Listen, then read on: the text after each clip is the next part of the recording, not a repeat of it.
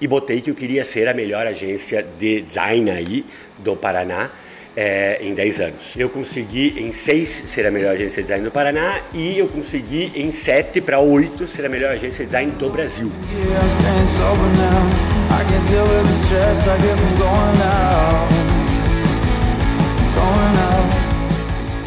Galera, tá começando mais um podcast Papo Raiz. Meu nome é Yuri Melo e é sempre a nossa missão semanal de trazer conteúdo sobre os bastidores do empreendedorismo, sucessos, fracassos e aquelas perguntas sobre negócios que você sempre quis fazer.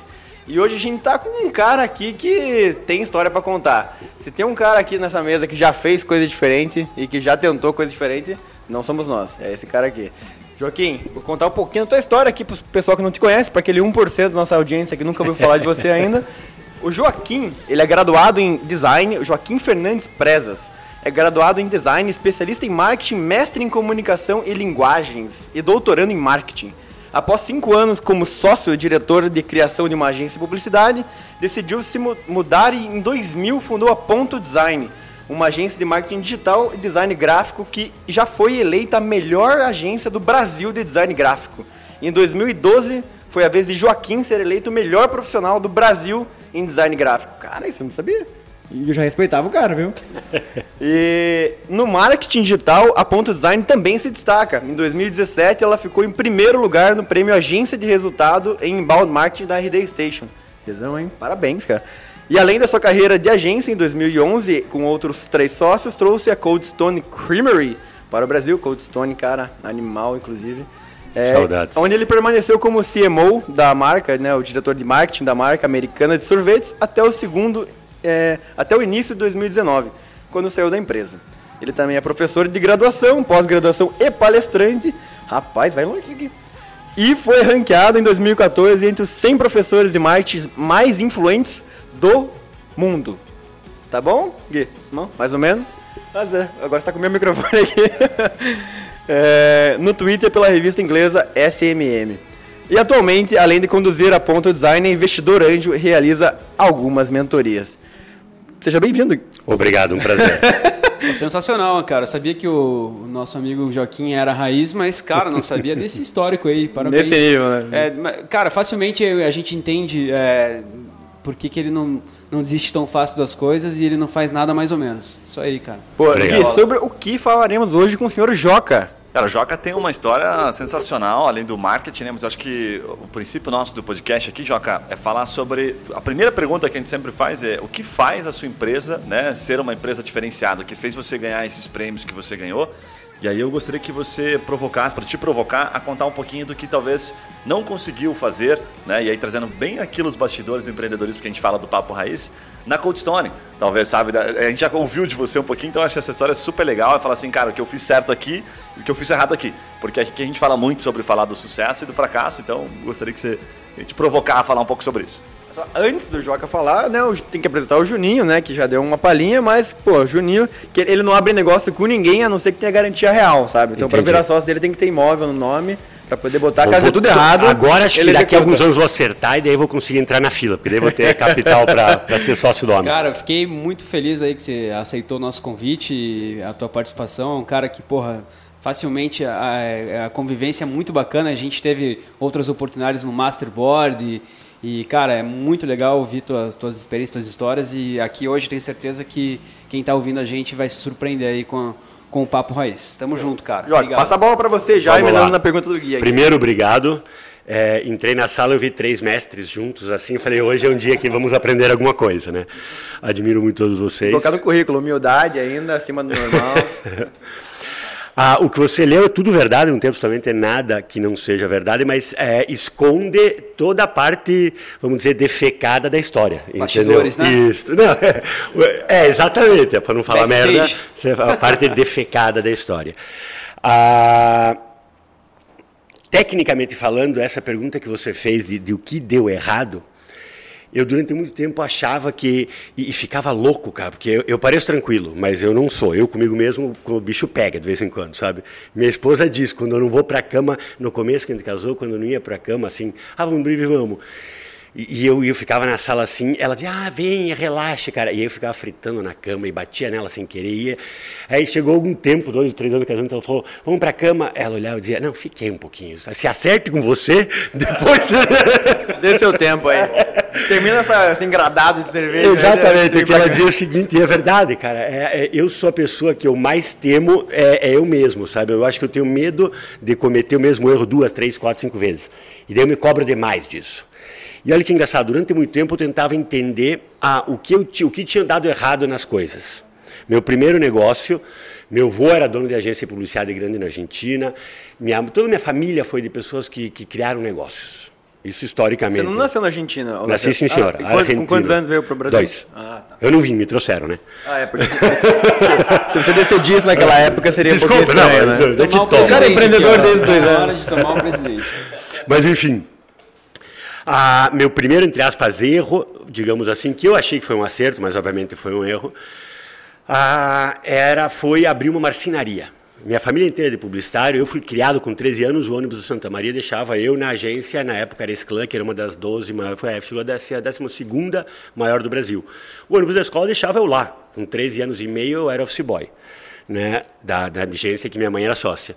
Depois, com 14 e meio, virei assistente de, de estúdio. Né? Tinha Paulo Lemins, que era o redator, e Solda, que é um ilustrador, era o, o, o ilustrador. E aí eu, eu pegava o copinho dele, trocava água porque o cara pintava assim, com, com pincel. Eu pegava alguma, pegava comidinha lá embaixo para os caras, isso que eu fazia basicamente. Em algum momento, cara, eu peguei, joguei fora uma água que era uma vodka, apanhei. Em algum momento, eu, para não apanhar, porque eu apanhava, porque eu não fazia as coisas que eles pediam, eu comecei a fumar um negócio que era um baseado, e minha mãe chegou e eu apanhei de novo, enfim. Uma, uma- uma- um ciclo virtuoso, assim, né? Mas enfim, digamos que meu início com a publicidade, eu, para mim não tinha muita dificuldade em aprender, mas não foi, dos, não foi a coisa mais agradável para mim. E aí eu fiz desenho industrial na época, querendo sair da publicidade. Como eu trabalhava com criação, para desenho industrial parece um bom caminho.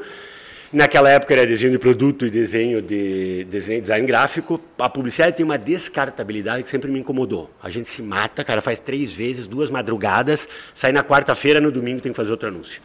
Né? Então, eu vi no design de produto uma coisa mais perene. Eu falei, cara, quero desenhar produto. Sou um cara de design de produto. Quero, quero desenhar coisas que duram, que as pessoas interagem com aquilo. E, cara, acabou que o mais perto que eu cheguei de uma fábrica de produtos foi uma marcenaria. Comprei uma marcenaria com 18 anos. Meu pai era diretor financeiro multinacional. Você imagina o quanto feliz ele ficou com a minha decisão, né? Totalmente disruptivo. É, exato. Não, eu já tinha uma agência, eu já tinha um escritório de design gráfico, já ia relativamente bem, cara. Porra, com 18 anos tinha carro, sabe? Tinha liberdade, já viajava para o exterior pagando as continhas, tinha acabado de voltar dos Estados Unidos, 18 para 19. Então, meu pai me xingou e eu, muito teimoso, com 19 anos, a gente sabe tudo, o pai não sabe nada, é um idiota. Claro. Ele falou, deixa eu ver teus números, não tem nada, sei tudo aqui, né? Resumo da história. Meu foco ali era, preciso fechar um negócio grande para chegar em casa humilhando.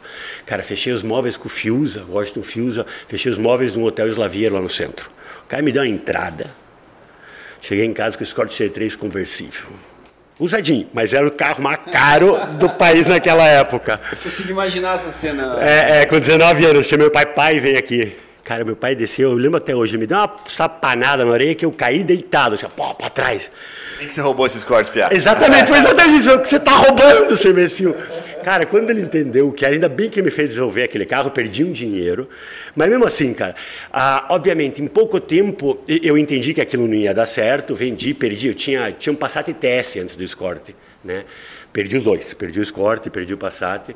Daí voltei para a agência, falei, não, vou focar só na agência. E o foco era que a agência fosse a melhor agência de publicidade do Paraná. Quanto tempo durou esse negócio? É A marcenaria, um ano, nove meses, dez meses. Um- Dez meses já. É, cara, eu fiz um mega sucesso. Em dois meses eu tinha feito quatro, eu tinha vendido quatro ah, projetos. O marceneiro de quem eu comprei, eu comprei de um cara que estava quebrado, um marceneiro, e ele continuava tocando o negócio. Isso fazia comercial, design, marketing da coisa. Cara, ele falou: Nossa, vamos ficar rico. Cara, dois, três meses depois eu foquei em arquiteto, falei, cara, vamos pra cima desses caras, fui numas casa cor, pá, não sei o que lá, comecei a pegar arquitetinho. Cara, em seis meses fechei o Washington Fuso, que na época era o cara que bombava aqui em Curitiba, não sei o que lá. Eu me achava o cara, com 19 anos, velho. Você é o cara, você sabe tudo. E o que, que deu errado? O foco era fechar um baita de um projeto de arquitetura, não ter uma empresa viável. Em momento algum parei para pensar isso. E meu pai falou: Joaquim, você sabe o que precisa fazer uma empresa? Eu falei: Não sei, mas eu sei o que precisa para desenhar. Ele falou: Então tá, então você desenha e deixa quem sabe da empresa cuidar da empresa. Esse foi o, a, a, a, história é, é engraçado que tudo e assim eu acho que eu posso adiantar uma coisa que eu vim pensando para cá. O que eu acho que, que eu melhorei, o que eu acho que eu aprendi com todos os erros que eu fiz, é, não é ter foco, porque isso eu aprendi muito cedo. Eu descobri muito cedo que quando botava uma coisa na minha cabeça, sai da frente, eu vou conseguir aquilo. É, é o, o, que eu estou melhorando é, é, eu penso muito bem o que eu quero agora. Antigamente eu queria as coisas erradas. E ó, eu, eu, acho que eu era tão determinado que eu realmente conseguia tudo que eu queria.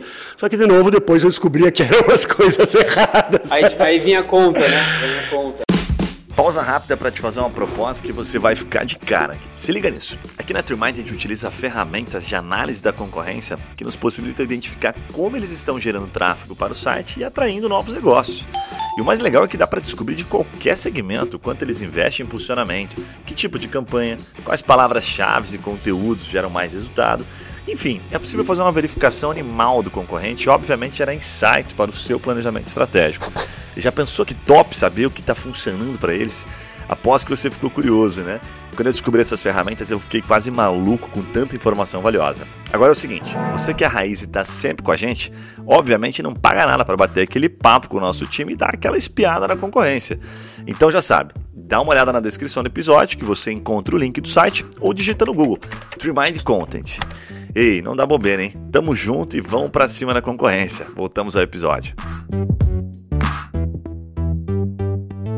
Saí, vendia marcenaria, estava com uma agência pequena, que era minha agência de publicidade, e, cara, chegamos a ter quase 30 e tantas pessoas, cara, com 20 anos, 21 anos. Ah, Cara, eu chegou um momento que eu me mudei para a agência. Tinha um quartinho lá atrás da agência, cara. Eu saía às 11h30, meia-noite, entrava um, um, terceiro turno às 7h30, que era o pessoal que trabalhava em birô, eles vinham para finalizar arquivo, fechar arte. Naquela época tinha fechar arte para jornal, essas porra. Eles saíam 11 horas, eu comia, dormia lá, cara, e tomava um banho no quartinho e acordava lá. Eu casei com a minha esposa, a maior, a maior carga de roupas saiu da agência para ir para casa de casado do que da casa da minha mãe, porque eu já tinha migrado tudo para lá o foco daquela agência, eu falei, cara, eu tenho que ser a melhor agência de, é, de, publicidade do Paraná. Isso já era ponto design? Não, não, isso é antes da ponto design, a agência que eu seguro, depois te conto a história, mas te conto agora. Quem casa volta para casa foi a frase que, que, que eu ouvi da minha esposa, digamos assim. Casamos e eu chegava em casa ao mesmo horário, 11h30, 11h40, ela falou, Joaquim, tipo, isso não é casar. Você vai, você vai chegar meia-noite e vai sair às sete, já fique na agência, me acabamos de casar. Falou, esse é o problema que você tem que resolver. Você quer ficar casado ou você quer ficar na agência? Prioridade. Prioridade, mas olha que engraçado. É, foi exatamente no quinto ano. Eu falei, cara, meu objetivo é em cinco anos ser a melhor agência do estado. Tinha um prêmio colunistas que todas as agências participavam e participavam agências, cara, de 300 pessoas. Participavam agência de, de Refripar, de Boticário, de Volvo, de Bamirindos, cara. E não é que eu consegui aquela porra? E aí que minha esposa, eu fui me exibir para minha esposa, olha lá, passou o cara, bati no peito. Ela falou, beleza, tá, agora é o seguinte, você ainda tem que dar aula, porque o que você retira de lá não é suficiente, você não volta para casa e quando vem sai de madrugada e gemendo, e quando chega no final de semana você capota e hiberna por 8, 10 horas. Eu falei, pois é, é isso que você queria? Eu falei, bom, eu queria ser... Aí entendi que não era isso, saí, fiz um... Não tinha o termo sabático, mas eu, a gente viajou uns três, quatro meses, cara. Eu fiquei tipo seis meses sem trabalhar. Na, na, saída da agência eu tinha algum, algum recursinho e decidi abrir a Ponto Design, que era um escritório de design gráfico e web design na época. Mas esse negócio, ele também fechou as portas? Não, não, minhas ex, eu saí da sociedade, minhas ex-sócias... Esse negócio ia bem, minhas ex-sócias continuaram durante alguns anos, agora elas migraram, elas trabalham com, com endomarketing. A agência era muito grande para ser pequena, e muito pequena para brigar com as grandes. Então não, não pegava grandes contas. As melhores contas que a gente teve foi tipo é, Lembra Sul, que era uma rede de mercados, Paraty, que era uma rede de supermercados, Minerva, que era uma rede de farmácia, que na época era relativamente grande, mas assim. Chega Unimed, é, é Droga Med. Dro, é, Droga Med era? Não lembro. Antiga Droga Med. É.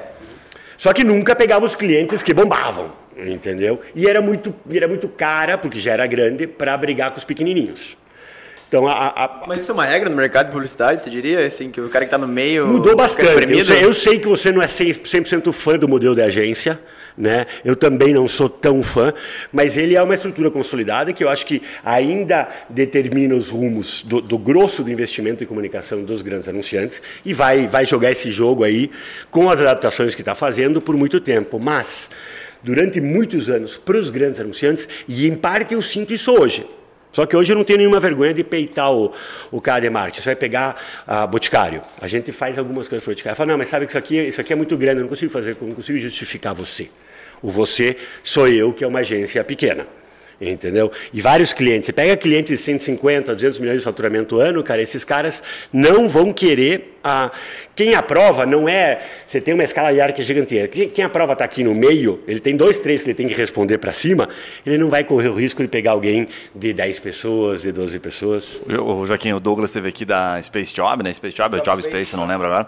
E ele tem lá 130 funcionários. Ele contou, cara, um negócio muito bacana, assim, que encaixou muito para nós, que ele fala assim, um dos maiores erros que ele cometeu era pegar contas muito grandes quando ele era pequeno, sabe? Tipo, é, é em outras palavras, ele falou assim, né? Puxa, é, é, um time júnior atendendo uma empresa que necessita de um time sênior. E foi o que você falou agora, né? Tipo, cara, os caras não contratam porque você é muito pequenininho. E não é nem da conta, né? Mas é uma questão até de credibilidade, o número de pessoas. Fala qualquer coisa, eu sei que esse cara tem, eu tenho como cobrar, né? Eu tenho como acionar ele de alguma forma, né? Eu acho, Gui, eu acho que é porque esses caras não querem correr risco.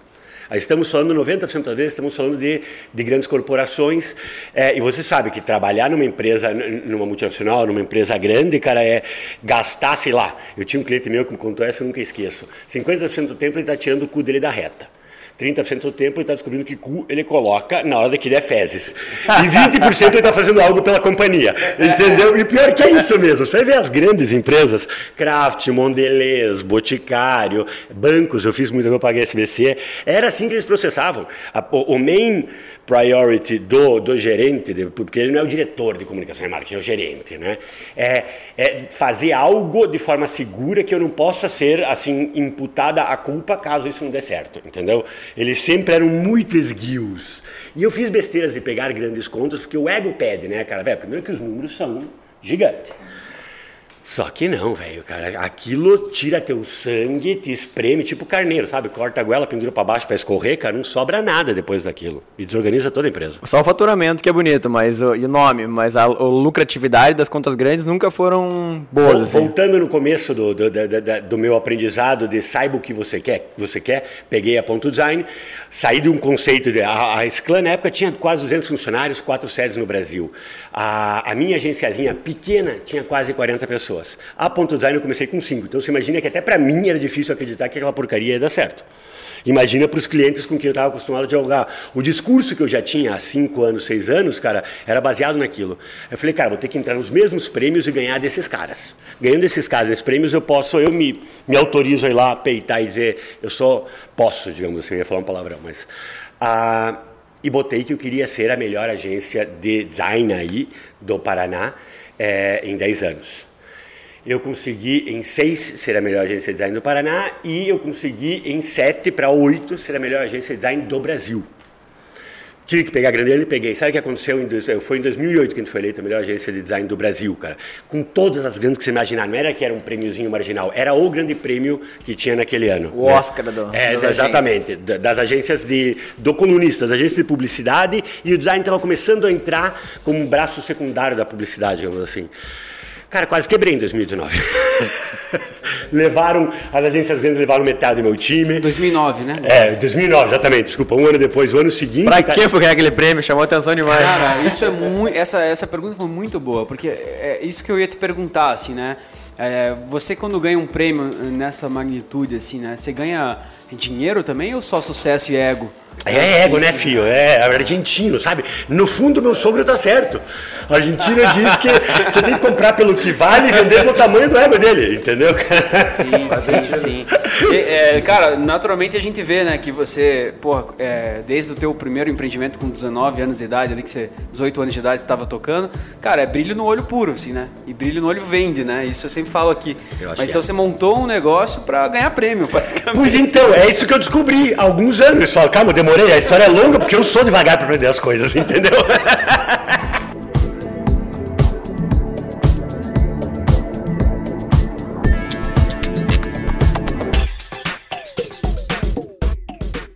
Eu queria te perguntar assim, Joaquim, se você pudesse explicar da Ponto Design, assim, o que, que vocês fazem como agência, ou não sei se você pode, você prefere abordar assim, a questão de gestão ou de posicionamento ou mesmo decisões que vocês tomaram ao longo do tempo que torna vocês diferentes, assim, que faz a, o que, que vocês fazem exatamente que torna vocês únicos? Gestão é uma coisa, é uma palavra nova lá, tá? Isso é uma coisa recente, deve ter dos 20 anos que a Ponto tem, tem tipo 4 anos e meio que existe essa palavra. É modesta, é modesta. Não, é verdade, cara.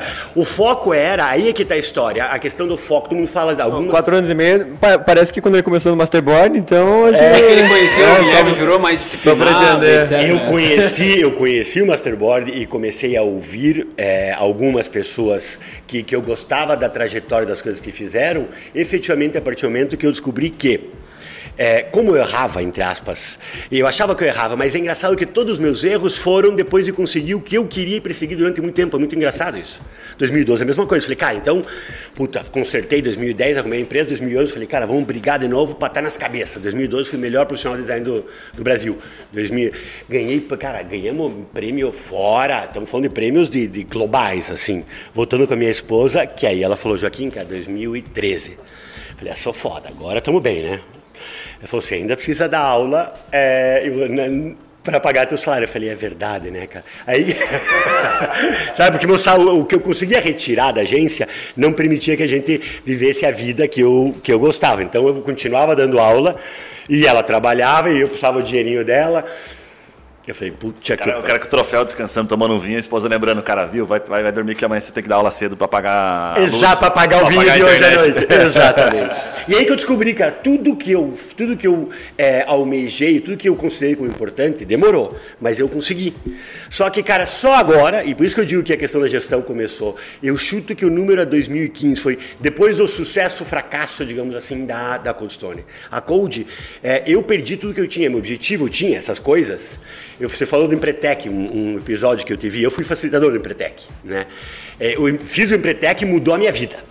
E daí eu enchi tanto o saco do Douglas, falei, eu quero. vai- Ele me mandou fazer Empretec Rural em Toledo. Fiz três edições em Toledo. Você não sabe onde é que é? É longe. aqui. Tec rural, né? É, para as cooperativas, cara. Ah, que da hora. Puta, era, era da hora. Os caras, o que você aprende com aqueles caras, tirando que eles sempre acontecia do lado de uma granja de porco que fedia, então era nove dias, no fim você, você perdia. Eu, eu entendi, que eu nunca eu não tive sintomas do Covid, mas eu entendi naquela época o que é perder o olfato. Porque você se acostuma. garantido, pelo menos?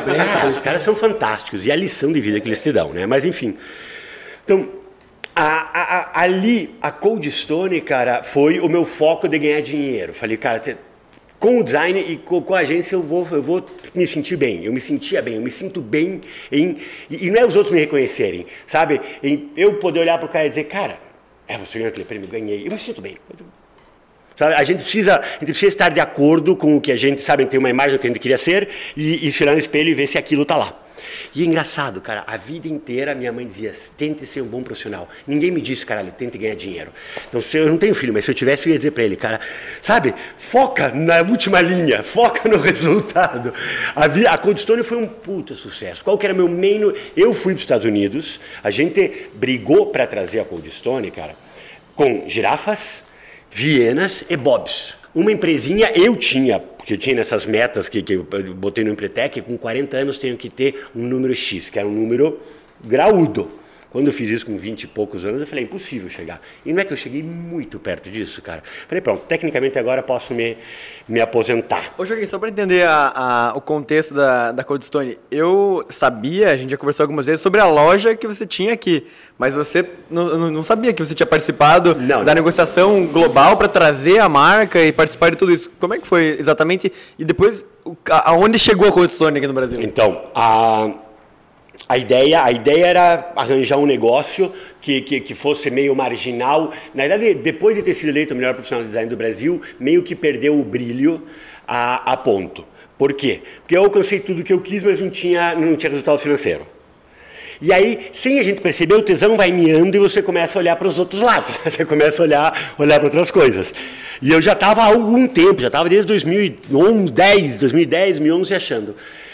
Ah, um cunhado meu, ele tinha três, uma rede de cafeterias aqui, ah, ele tinha as três lojas de uma rede de cafeterias nacional aqui, ele era cunhado meu na época. Ele, eu atendia ele, a gente tinha sinergia, ele tinha sangue nos olhos. Cara, tentei trazer a Havana, fui para Buenos Aires fazer uma uma reunião, cara, perdi por duas semanas a Havana, enfim, ficamos procurando sobre conceitos italianos. Eu sempre gostei, cara, de café é, e sorvete. Né? Nada que. Eu adoraria burger, mas eu ia beber e comer que nem um porco, então eu falei, esses daqui eu consigo me controlar. Então. Né? E eu achava que eu acreditava na, na gourmetização, na premium, na, no, no, cobrar um pouco mais pelo premium, que é o conceito da ponto. Né? O que a gente tenta fazer, a gente tenta atender um pouco melhor, com um resultado um pouco maior. O cara tem que se sentir bem atendido. Ele tem que sentir que a gente está tá se importando com o negócio dele. Nem sempre entregamos todos os resultados. Mas, cara, nós não é tão burro assim. Você ficar olhando com atenção para aquilo, alguma coisa vem, né? Pode não ser o melhor do mundo. Mas, então, se ele se sente bem, a gente, enfim, a gente é melhor avaliado e a, e a relação continua. Né? A Code estava atrás, a, a regra era tem que ser algo que seja muito bom, que as pessoas olhem e digam, nossa, eu quero. Sabe, que valha a pena algum esforço extra para ter aquilo. A gente estava quase desistindo, ia pegar uma porcaria qualquer. Cara, daí um e-mail que a gente tinha mandado, viva a crise 2008 nos Estados Unidos, a gente mandou em 2011, esse e-mail, comecei em 2011, para a Cold Stone, porque eu já tinha conhecido lá na, nos Estados Unidos esse conceito. Lá na época eles tinham 2.800 lojas. Ele falou: gostaríamos de ouvir uma proposta de vocês. Estamos procurando parceiros para a América Latina. Era para ser MFA, que era Master Franchise Agreement. Então você ia trazer a marca para o Brasil, e na realidade eles queriam para a América Latina, e a gente ia licenciar por aqui.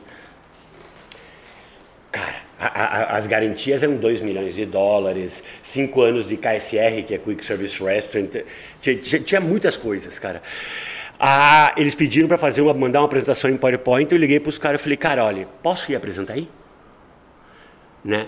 Meu sócio olhou pro lado e falou assim, Não, tá e detalhe, né? O cara, porra, prêmio de design gráfico, os caras pediram uma apresentação em PowerPoint. Ele falou, cara, você nunca vai ver uma apresentação como essa que eu vou te mandar. Não, e cara, eu sou, a apresentação e, que filho ele fez. de uma né? diretora de planejamento de, de agência de publicidade grande, para fazer o que eu queria. Foi a apresentação mais longa que eu fiz na minha vida, acho que eu fiquei um mês e meio falando aquela bosta que eles... Che chegou a ter 300 slides, desci para uns 50, que eu calculei que deu uns 40 minutos, cheguei lá, os caras falaram, você tem 15 minutos. Falei, puta que eu pariu, depois de um mês e meio... Você vai até os Estados Unidos e tem 15 minutos para falar, meu amigo. É, foi, eu, eu, eu, você entendeu o palavrão que saiu da minha cabeça naquela hora. Eu falei, puta que pariu. Um cara com ego bem, bem pequeno que você tinha também. Porra, né? mas cara...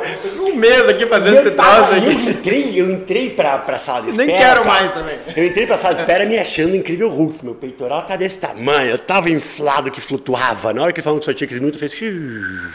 Murchou o negócio na cadeira. Bem-vindo à realidade. É. Mas enfim, cara, foi. E, e professor universitário, dou aula há muito tempo. Professor universitário tem uma coisa. Se- se- turma nova, pós-graduação, palestra. Eu até hoje fico meio inseguro, mas se começa dois, três minutos, olha pro olho de um que, que conectou e aí ele dá uma risadinha, e aí de repente meio que você esquece do resto, e aí o, o lado showman aflora. Né, cara? E eu acreditava muito naquilo que eu estava falando. Eu tinha pesquisado muito sobre o premium, sobre o mercado brasileiro. E eu comecei sem perceber, porque dá aquelas arrogâncias, comecei a dizer para eles o que eles tinham que fazer. Porque vocês foram para o Brasil, a gente vai ter que mexer um pouco nessa marca. Isso aqui é muito western. O Brasil não curte western, ninguém vai pagar mais. E no Brasil o negócio de vocês só faz sentido se ele for premium. Senão não adianta, porque tem milhões. E eu mostrei os preços dos sorvetes. Vocês caem naquela época, tipo, a... Fredo, que era o melhorzinho de Curitiba, cara, custava 4,50. Né? Aquilo é tipo, não dava um dólar e cinquenta na época. Você acha que vocês, vão, vão ficar ricos vendendo sorvete um dólar e cinquenta? Não vão. Então, vamos ter que ajustar algumas coisas, mas eu podemos fazer isso. E falei um pouco, e aí não, não falei quase nada do mercado, porque eu não conhecia o mercado de sorvetes, e aí fui para a estratégia de lançamento. O cara falou acabou o tempo. Falei, ah, tá, eu ainda tenho mais uns 5, 6 slides. O senhor olhou e falou: tem gente lá fora? Ele falou: tem, diz para esperar. Você tem. Fiquei uma hora e dez falando com os caras. Puta, olha só. Saiu com a, com Fala a do mala de no olho, cara. É, cara exatamente. tava Brilho no olho puro, rapaz. Foi, e- e a gente não tinha o dinheiro, não tinha o porte. A gente tinha um sócio de São Paulo capitalista que ele tinha na época a maior rede de franquias de café do Brasil. Meu cunhado era franqueado dele. Pegamos ele porque os, os caras pediam que levasse alguém de porte. Eles não, eles não entregam o MFA para pessoas, eles entregam o MFA para empresas que têm consolidada é, relações próximos ao mercado. Tipo, o que, que eles gostam? Ao redor do mundo, eles são sócios de donos de Starbucks, de donos de Domino's, de donos de Tim Hortons, tanto que eles compraram metade de Tim Hortons. Entendeu? Então, eles são negócios complementares. Você tem experiência em gestão aqui, tamo junto puxamos, puxamos o cara para isso. Interessante a lógica disso. Eu não tinha, nunca ouvi, nunca ouvi esse, eu esse achei, formato. Eu Muito saí massa. de lá xingando eles de tudo que é nome. Porque eles, quando acabou, eles fizeram um wrap-up lá, um, um, fechamento, chamaram todos, falaram, vocês, Bobs, gostamos muito do porte, vocês é o perfil do nosso parceiro, mas achamos vocês meio apáticos. Né? Falamos para os girafas, cara, pena que vocês não são o Bob's, para os caras girafas. Vocês não entenderam o conceito de franquia, mas gostamos da energia de vocês. Falamos para o Vienas, cara, você tem o pique que a gente quer. Né? É, só que, puta, você tá muito fora. Na época ele tinha aqueles buffet de aeroporto que cobrava, tipo, sei lá, 80 real o quilo, sabe? Três caboclo comendo por dia, assim, sabe, do almoço só. Três idiotas pagavam 100 pila, mas eram só três idiotas. Então, pra nós, o teu modelo... É, esses caras só descobriram na hora que iam pagar. Os outros, É, os exatamente, eu, por isso só tinha três. Três e eu fui alguma vez. E aí eles olharam para mim e falaram, cara, você é o cara. É você que a gente quer. Só que vocês não são uma empresa. E eu, e e eu ia falar o nome dele. E o Henrique, que é o dono da. Ele, a gente, ele falou para entrar no avião. Ele tinha acabado de fechar com a Unilever um contrato de fornecimento de sorvete. Na época, a multa era tipo um milhão e meio é, para rescindir. De dois anos. Tinha fechado fazia um mês. Já, ele já sabia que a gente estava negociando com a Cold Stone. Só que os sócios dele pressionaram ele. A Unilever chegou e peitou. E aí, cara, a, a, a, gente foi, entre aspas, enganando os americanos, dizendo que tinha uma grande, um big chain aqui, uma grande rede, e na realidade não era. Né? Porque, cara, ele estava amarrado com a Unilever e ele falou que não ia soltar da, da Unilever porque ia ter que pagar. Resumo da história, eu voltei dizendo que esses caras são uns burros. Esses idiotas desses americanos, cara, como é que o cara já foi presidente da Associação Americana de Franquia? O dono Costone foi. É, eu falei, você não sabe porra nenhuma de franquia, cara, nada a ver essa lógica que você quer. Pô, só tem 1.500 unidades, cara, o que, que você sabe? Pois então, é engraçado. Cara, a, a, o, o, é, é, tão divertido, porque quando a gente olha para trás, cara, é tão ridículo, mas eu juro que eu pensei isso quando eu estava no avião. Eu falei, cara, como é que ele não percebe? Foda-se que eu sou pequeno. Que lógica é essa? Se eu tenho um café, cara, o que, que teve um sorvete? Cara, não vai competir com o outro, não. Cara, os caras são um gênio. Eles sabem dessa porcaria. Então, por isso eles têm 3.500 lojas no mundo. Ei, saca só, você já percebeu que a gente gosta de compartilhar umas ideias criativas aqui, né? Olha a sacada do Loop Food em meio à pandemia para ajudar na produção dos eventos corporativos. Eles criaram o Loop Box, é uma caixinha individual com um daqueles sanduíches especiais do Loop, um sucão exótico e, claro, aquela sobremesa esperta, né? O bacana é que mantém aquela elegância de um evento corporativo e, o mais importante, sem comprometer a saúde dos seus convidados. Dá uma olhada no site deles em como ficou, que eu tenho certeza que você vai ficar com água na boca. Então já sabe, pesquisa lá no Google Looping Company ou dá uma olhada aqui na descrição desse episódio. Mas não esquece, avisa que você é raiz e dá aquela chorada no desconto. Tamo junto, voltamos ao episódio.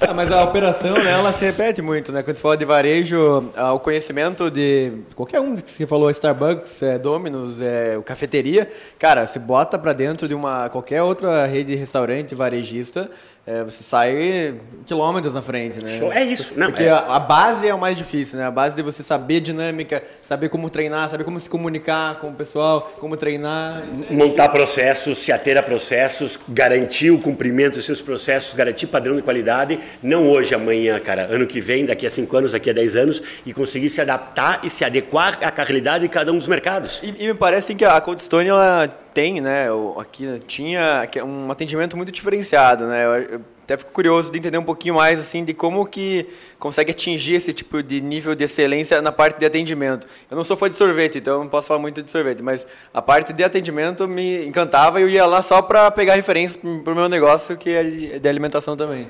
Então, eu perdi ali na Cold Stone tudo que eu tinha, eu coloquei ali tudo que eu tinha aos 40 anos, que era uma coisa que supostamente no meu plano malévolo dos 23 anos de Empretec, a partir com mais dois ou três anos, tipo, a partir dos 45, eu poderia me aposentar e fazer nada. Escolher o que eu quero fazer e fazer por luxo, porque eu tinha um, um pé de meia graúdo. O qual foi-se?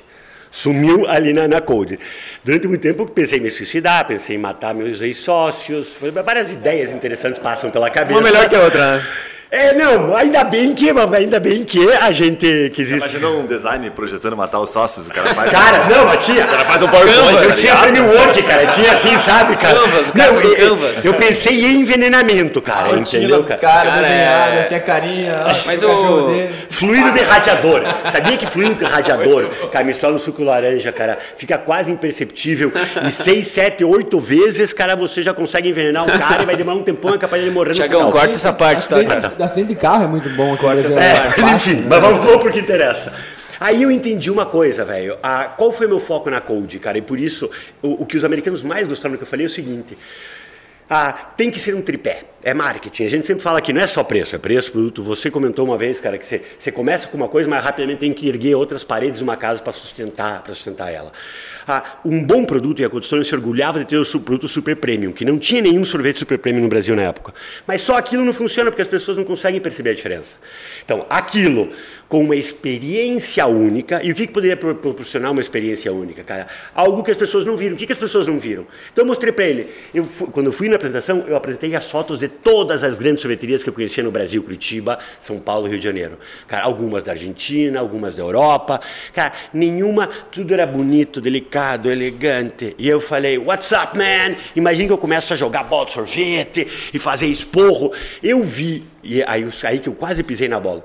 Eu vi uma, uma Cold Stone no Havaí, tinha um vídeo no, no YouTube, dos caras jogando bola de sorvete. Ali foi o estalo, falando, aquilo é proibido, já proibimos na franquia fazer aquilo, porque aquilo é desperdício, desrespeito ao produto, é desperdício de produto para os franqueados. Falei, ah, bom, enfim, infelizmente minha apresentação toda se baseia por se a gente, naquela época estava bombando nos Estados Unidos o programa X Factor. Falei, sabe o fator X, aquele X que faz a coisa ser diferente, cara? O sorvete é ótimo, customizado do jeito que você quer, numa experiência nunca antes vista, as pessoas vão fazer fila. E assim encerrei minha fala e fui embora. E foi o que aconteceu, cara. O, o foco, o produto é bom e os americanos garantiam. O preço era o que dava para ser, a gente puxou um pouquinho mais para cima. O meu foco inteiro, e os primeiros três anos eu tive à frente, não da parte de, de supply, de abastecimento, mas da parte de acompanhar treinamento de pessoal, o cara ficar na loja, criar arte, criar conceito, fazer a comunicação, era só temos que criar uma experiência única para as pessoas. As pessoas têm que entrar aqui e fazer assim, "Ah!" ah, hoje rede social, todo mundo fala coisa insta- instagramável. Cara, eu me orgulho de dizer que em 2012 eu falei, cara, se as pessoas não fotografarem esta bosta dessa inauguração, cara, morre todo mundo. Os caras me olharam assim, o, o diretor do pessoal americano antes da abertura, cara, a gente conseguiu meter duas mil pessoas numa inauguração de uma sorveteria na rua. Deu volta na quadra, na Augusto Stelfield, cara. Saiu na saiu na Gazeta, no Jornal da Hora do Almoço. O americano fez, cara, um speech motivacional, eu traduzindo, os 40 funcionários, oh, não sei o que, não sei o que lá. Meu sócio falou uma coisa e falou, e aí todo mundo olhou pra mim, que eles me adoravam, que eu tava lá o dia inteiro, outro sócio só vinha pra dizer que não ia receber vale. Joaquim, o que isso vai dizer? Filha do mas puta, e tá gravado isso. Se vocês não fizerem os caras fazerem 40 fotos, eu quero 40 fotos por cabeça aqui dentro. Aquela fila, se um não fotografar, todo mundo tá morto. Rua pra todo mundo. Eu Nem fiz um- começa. eu fiz um sorvetão pra. Tire sua foto aqui, orientava os carros. Tem que tirar uma foto, mas pega a marca lá atrás. Isso aí é assim. aquele, aquele famoso li- liderança servidora, né? O cara serve assim os funcionários. Cara, na já- verdade, é eu, só- eu- ouvindo os bastidores aqui, ma- o cara tava acostumado a ganhar os prêmios, né? Ele tinha que ganhar o prêmio ali da melhor inauguração, do O melhor. que, que é, Eu ganhei? melhor- Calma, desculpa. Três anos seguidos eu ganhei. É, e assim, quando eu ganhei, a- naquele ano que eu ganhei, abriram 300 e poucas lojas ao redor do mundo. A Cold Stone hoje está em 46 países, naquela época estava em 30 países. Eles tinham um mega evento que eu adorava. Né? É, tinha uma Copa Mundial dos, dos Stoners, do- do- dos caras, né? E, e eles faziam, selecionavam os diretores de marketing de tudo. Cara, era um evento de 150 pessoas, naquele hotel em Dubai do barco. Entendeu? Ah, em China, naquele Pequim, não sei o que lá. Caramba. Em Singapura. Não, em Singapura foi no, no, no do barco, em Dubai foi no Burj. Eram aí, nesses lugares os eventos. Eu adorava os eventos globais. Pergunta se eu não ganhei, o que, que eu ganhei? Best Grand Opening, três anos in a row. Best Use of Social Media, É, melhor três anos in a mesmo. row. Exatamente, lógico. eu Custou um, pouco, custou um pouco caro, né? Mas assim. Ah, uma empresa, tudo que eu tinha de dinheiro. Depende de quanto era o moço. É, não, mas o que acontece? Qual que era o foco? É Aí que eu comecei a O entender, famoso cara. não existe almoço grátis, cara. Cara, não, mas era, o problema foi, de novo, o problema foi, você falou de gestão, cara, a palavra toda é gestão. A empresa, o meu foco, é a minha, a minha parte, e ninguém nunca dos sócios, apesar de todas as brigas homéricas que tivemos, e os americanos que quiseram processar a gente 65 milhões de vezes, eles falam, só não processamos vocês, cara, porque aquele piá aqui da frente cumpriu tudo que prometeu. Os americanos, no momento, entenderam que eles foram lenientes com a nossa incapacidade de gestão financeira.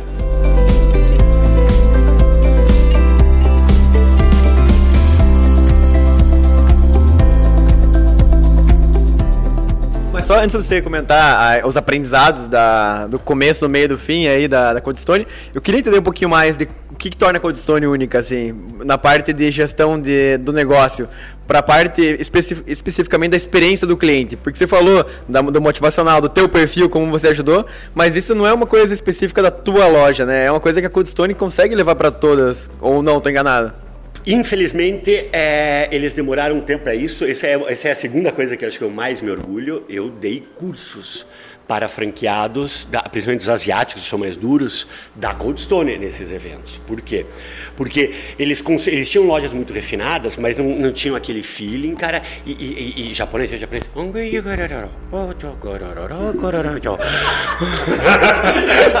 Pode, dá pra fazer um memezinho, viu, Tiagão, disso aí depois. É, não, eles são, eles são impecáveis, brilhantes, mas não tinham aquele brilho nos olhos, não tinha muita emoção. E quando eles viram o que foi o resultado, e quando eles começaram a entender, porque no primeiro ano acharam que foi tudo a festa, coisa. Mas no segundo ano, ah, segundo ano eu mostrei claramente que o que fez a diferença na Code foi o X Factor. Foi as pessoas fotografarem, foi eu vir aqui arremessar sorvete do outro lado, foi no Pátio Batel jogar sorvete lá em cima, o o cara, tinha, pegar. Tinha, tinha gente que vinha, parentes assim, minha família é de Santa Catarina, os caras iam pra cá, falavam, cara, eu, me levo no, no, no Cold Stone. Assim, É. era tipo um, um Então, centro turístico de Curitiba, assim, uma Se você me época. perguntar, e hoje isso está meio em voga, mas em 2012, 2013, é, eu não sei se eu sabia, mas era o que eu queria fazer. Ah, é experiência, velho. É brand experience, é, é o sorvete, cara. Se o sorvete custa 12, 15 ou 18, é, eu vou avaliar se é caro dependendo do quanto aquilo me entrega. Se meus dois filhinhos, e o coitado do pai que vai com os dois filhinhos, com a mulher, ele vai pagar 80 pila naquela porcaria, 90 pila, não vai ser baratinho. Mas se as crianças brilharem o olho e falar, yeah! Fala para uma amiguinha, para, fui lá, me dei bem, fui na Code História aqui. Cara, o pai diz, beleza, ele só vai voltar uma vez por mês, mas ele vai querer voltar porque o filho vai ficar falando. Sim, cara. sim, então, sim. é um momento de indulgência, até para a saúde dele é bom que não coma. Eu comi Cold Stone todo dia durante um ano e meio, ganhei 9 quilos, entendeu? Eu cheguei para quase 110. Então, Mas, deixa eu te fazer uma pergunta aqui, Deixa. eu acho que tem um, tem um dado aí bem legal pra gente aprender com você. Você fala que quebrou por gestão financeira, né? De certa forma, é um negócio, é, enfim, não, não tinha... isso gerou ruídos Ok. entre os sócios, Tá. que deu briga e desandou. Relacionamento. desandou a O que eu queria te perguntar é o seguinte, até pra gente aprender com isso, né? Porque, diga-se de passagem, geralmente a gente aprende, todo mundo fala isso, né? Aprende mais com os erros dos outros, né? Em que momento que você acha que vocês, de fato, começaram a cometer erros? Porque qu- quando você fala assim, tentando fazer um resumo rápido, não foram, foram três anos, então não foi tão rápido. Vocês estavam vendendo pra caramba, bombaram, entrava bastante dinheiro. Quebrou porque teve algum momento que deixou de vender ou sempre vendeu muito e vocês gastaram mais do que entravam? Quebrou porque a gente não fez o que os americanos que tinham a marca há 25 anos, cara, ah, falaram que a gente tinha que fazer. Então a gente Ah, começou errado desde o começo. Mas sempre vendeu, então. Sempre vendeu pra caralho. Então o negócio quebrou faturando bem. Muito. Que é uma coisa bem comum, é legal Não, mas tem, quer ver um exemplo como... como Quanto, quanto faturava uma loja, só por curiosidade? a Pode gente, falar? 2012, a Pátio Batel, a, desculpa, a Pátio Batel foi o melhor metro quadrado, mas a da Augusto Stelfield teve três meses que faturou 370 mil reais. Tá bom pra você, né? Pra uma loja de sorvete, no meio da rua. Sensacional. né? Cara, teve um ano que te- teve um ano que a gente com é, três lojinhas, que- três lojas, duas lojas, uma lojona em Moema, a, a da Augusto Stelford e o quiosque do Pato de Batel, que era um quiosque de 9 metros quadrados. E quantos funcionários você tinha nessa loja da Gustavo? Aí, ah, os americanos, se a gente tivesse obedecido os americanos, conseguiria garantir a experiência. A gente abriu com 42 para perder 6 ou 7, porque na conta deles 15% você perde. Então, mas assim, o, o- se- a gente, quando eles foram embora, a gente rapidamente demitiu a metade. E aí começaram as cagadas que tinha as filas de atendimento, lembra? Um exemplo, só para mostrar a questão da, do valor. Eles falam, você tem que ter 2 milhões de dólares para os primeiros dois anos. Ele falou, não. O cara, o sócio de São Paulo, falou, não, esses caras não sabem porra nenhuma. Já se viu, tem que não precisa. Eu abro a lojinha do, do Franta ali com 150 mil. Esse cara não sabe porra nenhuma, eles são uns burros. Começamos com 800 mil dólares. Naquela época tinha, sei lá, 300 mil dólares, outro não sei o que lá. E ele botou um pouquinho, nós dois aqui tínhamos os maiores gastamos horrores a mais, gastamos quase o dobro do que imaginava para fazer a primeira loja. Liberação de equipamento, atrasamos quatro meses, não liberava, Anvisa, tinha 0,02% amônia na porra da base do sorvete. E aí até, até o general Figueiredo acho que foi ressuscitado para autorizar a gente a importar aquela porcaria. Ficamos sem dinheiro ali. Bombamos, fizemos um sucesso do cacete. Eles nunca tinham visto um sucesso assim. A gente, eles falaram, vocês querem começar com estoque para seis, sete ou oito meses? Eu falei, por que essa dúvida? Não, seis é o cenário otimista, oito é o pessimista. Se vocês esgotarem o primeiro estoque em oito meses, é que foi normal. Se for bem, você vai esgotar isso em seis meses. De qualquer um dos dois jeitos, cara, você vai ter no terceiro, no quarto mês, você vai poder comprar, demora, vai dar, achamos que vai demorar para o Brasil um mês e meio, dois para chegar, agora que já liberou a primeira vez, a gente perdeu uma leva porque venceu o cara no porto, ficou três meses, cara, foi mal estocado e perdemos. 100, 100 mil dólares de produto, 70 mil dólares de produto foi na época. Foi para Canal Vermelho ali e ficou parado. É, pegou uma greve no, no, dia 1 de janeiro, bem na época da migração de sistema, daí não tinha senha para ler, puta, deu tudo errado. Mas enfim, Cara, a gente abriu 12 de agosto. Rachou de vender. O americano ia ficar dois dias, cara, ele ficou 20 dias, cara, porque ele não acreditava no que ele viu e ele só ia remarcando um compromisso ao redor do mundo, dizendo: precisamos ajudar esses caras, cara. Assim, meus sócios xingando, dizendo, ah, que absurdo, 40 funcionários. Ainda bem que começamos com 40. A cagada foi quando eles foram embora, o cara dizia, não, vamos demitir um monte, precisamos ter margem. precisamos ter margem. Ele dizia, cara, no começo tem que ganhar as pessoas. Não, não se preocupe em dinheiro. Se preocupe, você não pode perder dinheiro, mas não queira ganhar no começo. Resumo, cara. Você acredita que quando a finzinho de setembro já o estoque chegou no 30% que a gente tinha importado de produto, cara. Um mês, um dois mês. meses. 40 dias, 45 dias. Aí a gente correu para fazer um pedido, só que acontece, a 80% no depósito. Quem tinha 170 mil dólares ali? Né? Eles falaram que precisava ter 2 milhões, a gente tinha 970 mil. Né? Só. Puta, corre! E, e para pedir papagaio aqui, vendi isso e daquilo, aquilo demorou um mês, um mês e pouco. Até de ter o dinheiro para botar o order, cara, tentando vender menos, alongando a fila, e eu me matando para tentar manter a vibe sem as pessoas perceberem que a gente não tinha produto para vender. Se eu acelerasse o atendimento, cara, sabe o que ia acontecer, cara? Eu ia ficar sem produto na semana assim. Cara, tentando vender menos. Não, agora faz sentido para mim, porque já aconteceu, eu já vi isso na prática. É, acontece de você, se você continuar vendendo do jeito que você está vendendo, que é, pouquíssima gente sabe disso, e para sua promoção como essa, você vai quebrar mais rápido. Exatamente. Você não pode, por um conceito de fluxo de caixa. Né? Você não tinha capital dinheiro para vender o que você vendeu. Exatamente. Você tinha que ter vendido aquilo distribuído nos, nos seis meses. Exatamente. E não em 45 é. dias. Muito louco. É porque tem esse descasamento, né? Entre recebimento e pagamento. Né? As pessoas não têm noção, as pessoas não, não conseguem entender isso. Você está vendendo ali cartão de crédito, outras formas, e você vai receber em 30, você vai, às vezes está recebendo aqui, você vai receber uma, mais de 30 dias, voucher, por exemplo, recebe até 40, 42 é. dias. E daí você tem que comprar, mas ainda se não recebeu de trás, você vendeu em 40 dias, o que era para vender em 6 meses. dias, o que é para vender, segundo eles, uns 4 meses, ou seja, mais se ou menos. você tivesse vendido normal, é, esses primeiros 6 meses, você conseguiria comprar tudo certo. Mas como você vendeu em 2 meses... Lembra que naquela não, época não tinha girado o cartão de crédito ainda, ainda demorava para... cartão de crédito ainda demorava um pouco para pagar, enfim, era, é, é, tudo era mais, mais difícil. Caramba. Resumo da história. Ali, você, ali você já parou de dormir. Você chegava às 11 e meia da noite, não? Cara, não, aí eu não dormia, literalmente. Ali, ali eu, não ali dormia, ali eu não dormia. Mas em algum momento eu encarnei com um desafio de comunicação muito engraçado. O que me doeu foi a, a, a, a quebra, da, a quebra financeira, entre aspas, da empresa. Mas aquilo, eu falei, cara, minha esposa me deu um tabefão e disse, cara, não é você o cara da comunicação, você não se acha o cara da comunicação, então dá uma volta nessa bosta aí, pensa o que você vai fazer.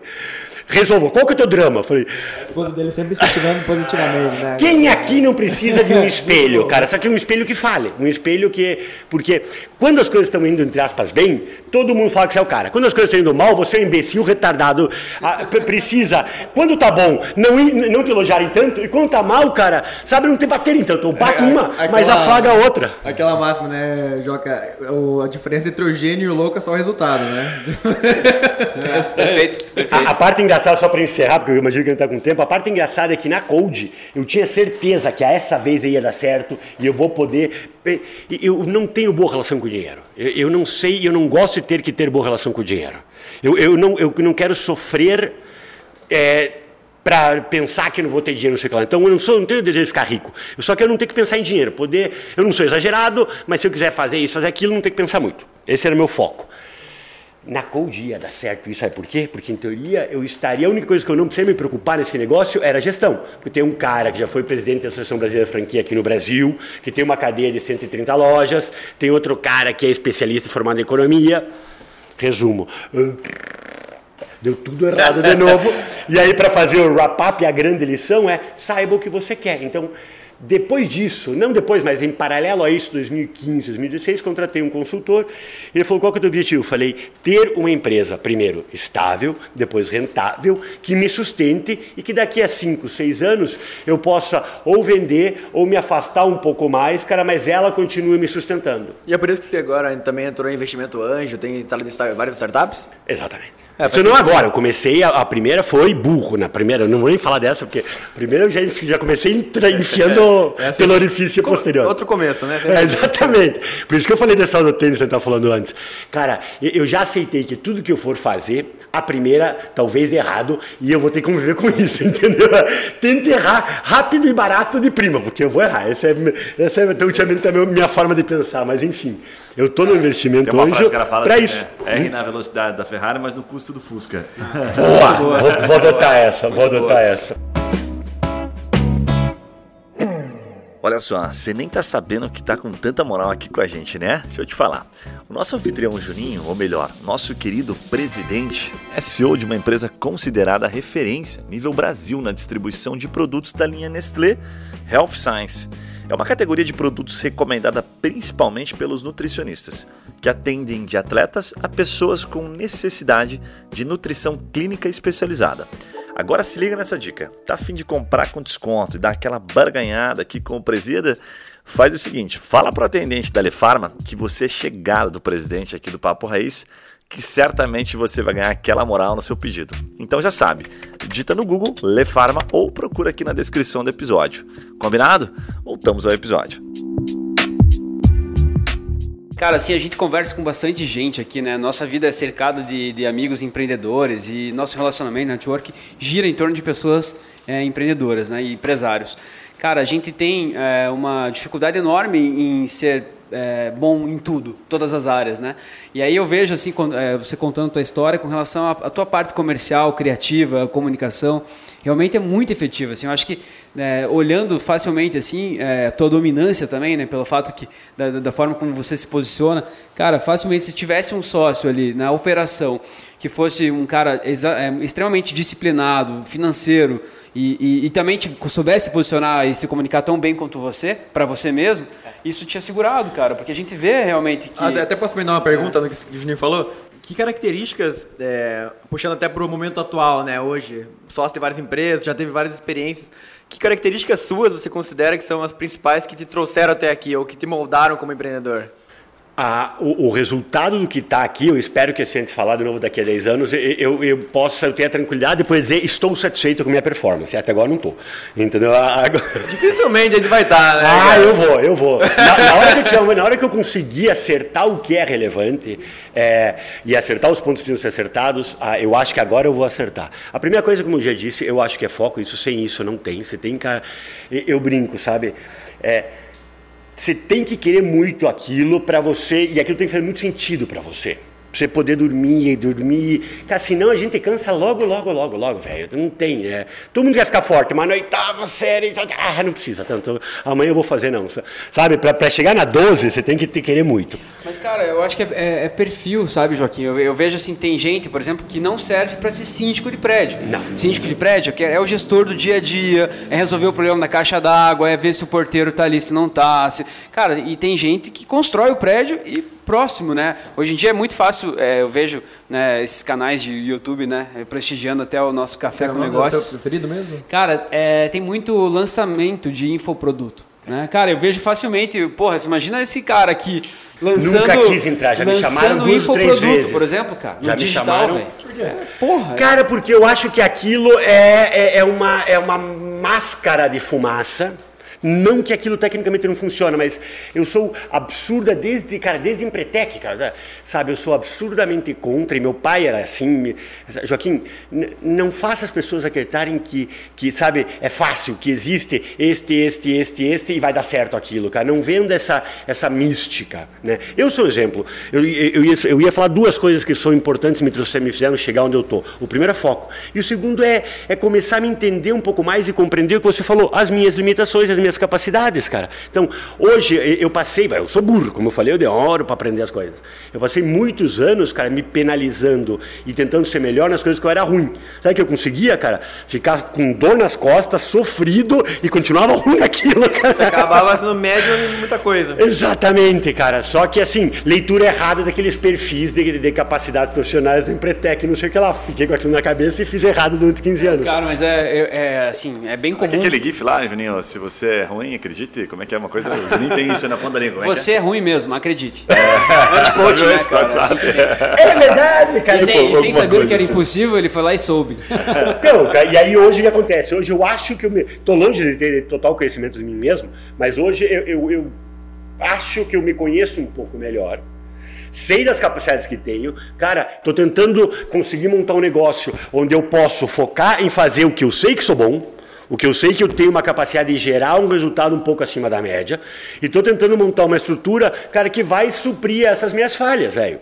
Cara, porque não adianta. eh, Meu sonho era ser um puta gestor. Eu não sou. Fato. Mas aí, aí que tá, cara. É, assim, Você pode se tornar um das suas forças, né? Cara, ser para mim ser gestor, ter um bom consultor que me ajude, conseguir construir, ter um- uma gerente, alguém que vai ter pessoas, ter construir pessoas para fazerem as coisas que têm que ser feitas, que eu não sou bom, cara, para mim vai, eu vou, vou me intitular gestor quando eu chegar nisso. Por isso que eu falei que acho que daqui a alguns anos, uns 10, eu vou poder dizer que eu me considero realizado. Não, cara, mas a gente não pode chegar nesse, nesse ponto aqui da história e também quem tá ouvindo a gente assim pensar, porra, né, olha o tamanho da construção hoje que você já tem na tua própria empresa, né, cara? Eu acho que você, não só de prêmios, de títulos, né, cara? Acho que isso também proporcionou. Você fala, porra, perdi tudo na Cold Stone, né? Sim. Mas, cara, então, porra, então realmente a tua empresa é uma puta de uma empresa, né? Porque você tá super bem, né, cara? Ah, mas é, não, é, ainda, calma, existem consultores.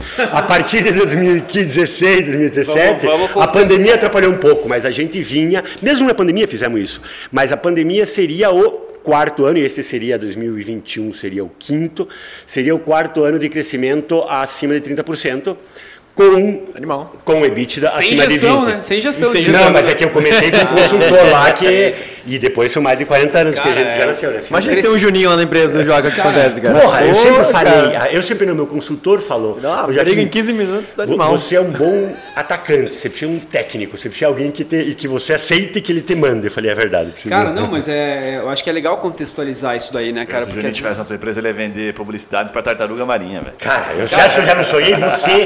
Eu já ter os três de sócios, cada um É, com as suas é, capacidades. cachorro, tá? Eu, eu acho que eu seria aqui do, do time aqui o menos o menos capacitado perante o a- E o único que faz a coisa dar certo, porque para poder fazer coisas maravilhosas você precisa caixa. Para fazer caixa precisa ter tudo o resto, sabe?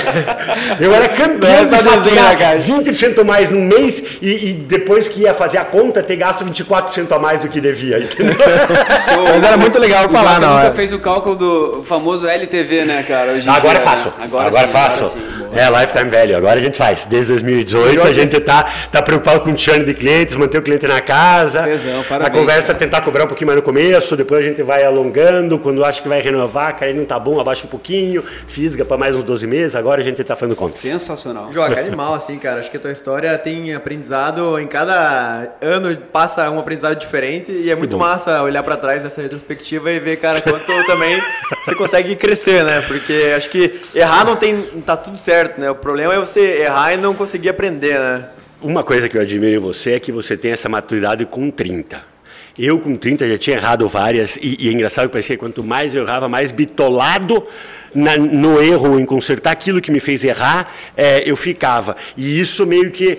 Eu não precisaria ter errado tantas, eu acho, se eu, se eu, se eu tivesse a tua, a tua percepção, talvez o acesso à informação que você, por exemplo, a informação que você gera para as pessoas. Eu vejo as pessoas mais jovens, lá de 25, 26, 27, te ouvindo e comentando teus vídeos, não sei o que lá. Porra, que legal. Eu digo, realmente, você não sabe quanto é legal se eu tivesse te ouvido isso aos 26 anos. A gente sabe que ele tá com uma latinha de 30, 35, por ali, mas ele, ele tá naquela piazada do 25 ainda, tá ligado? Obrigado. É que negócio de, pô, o cara não pode falar- saber tanto assim e tá com 25 anos, né? Gostei do comentário do cara. Elegante, acima de tudo. Mas, Joca, obrigado pela, pelos ensinamentos, de verdade. Assim, Que eu que é acho isso, eu que que a gente tirou bastante coisa e quem tá ouvindo não precisa nem comentar, honestamente. Se o cara que tá ouvindo isso aqui come, tá começando a empreender, tá com menos de 25 anos aí, cara, acho que o cara poupa uns 10 aninhos de, de cagada, né? Não, cara, o que, que e- você acha é, é, eu acho isso sensacional, assim, eu, eu vi alguns vídeos ontem, cara, tirei, o- tirei umas três horas pra ficar vendo vídeo no YouTube ontem, canal, podcast, tudo, e eu vejo alguns sucessos ali, cara, que os caras falam assim, Joca, cara, eu tava derrubado e agora eu venci, daí o cara, aí estava ele falando de dois anos, É, Assim, ah, puta, eu era um quebrado, assim, o cara tinha 19 Que anos, aí agora o cara tá com 21, assim, daí eles mostram, assim, que a vida do cara resolveu. Esse cara fez só no lançamento, é que ele tem essa história. Cara, Exatamente. não, É, não, não só, Ele não, precisa, é- ele precisa achar alguma Você coisa. entende porque eu nunca me envolvi com isso? Não, Ele teve um- assim, ele teve um mês eu ele fico, com eu fico analisando aquilo assim, cara, e assim, torcendo para que o cara realmente continue tendo esse sucesso. Mas eu também sou mais velho, né, cara? E eu vejo que, às vezes, cara, em, um, em seis meses, tudo aquilo que ele construiu em dois anos, que ele fala que a vida dele mudou. Porque, cara, da, da maneira que a gente escuta aquilo lá, parece que o cara tá há 50 anos fazendo aquilo. É, faz sentido. Né? E faz, cara, fazem dois anos, Porque ele cara. conta bem, né? Conta Cê- bem, Cara, é treinado. impressionante. Então, cara, isso é, faz muito sentido e as coisas mudam, cara.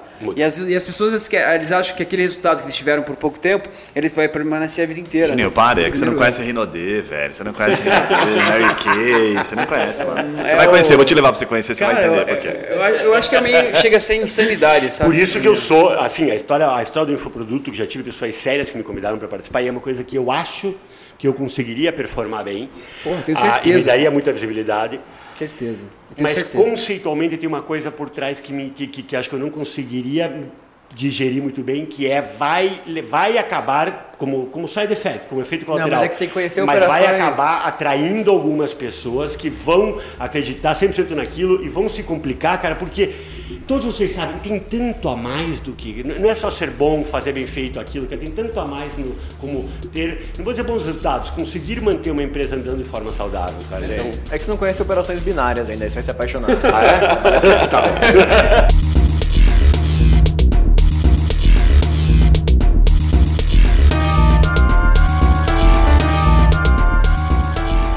Joga, vamos passar para aquelas perguntinhas. A Ai, gente meu sempre Deus. faz um bate-bola no final aqui com o convidado. Coisas, é, pode responder numa frase ou numa palavra, se você quiser. Mas a ideia é dar aqueles últimos insights, assim, algumas coisas é, práticas para o nosso ouvinte levar já para o dia a dia dele.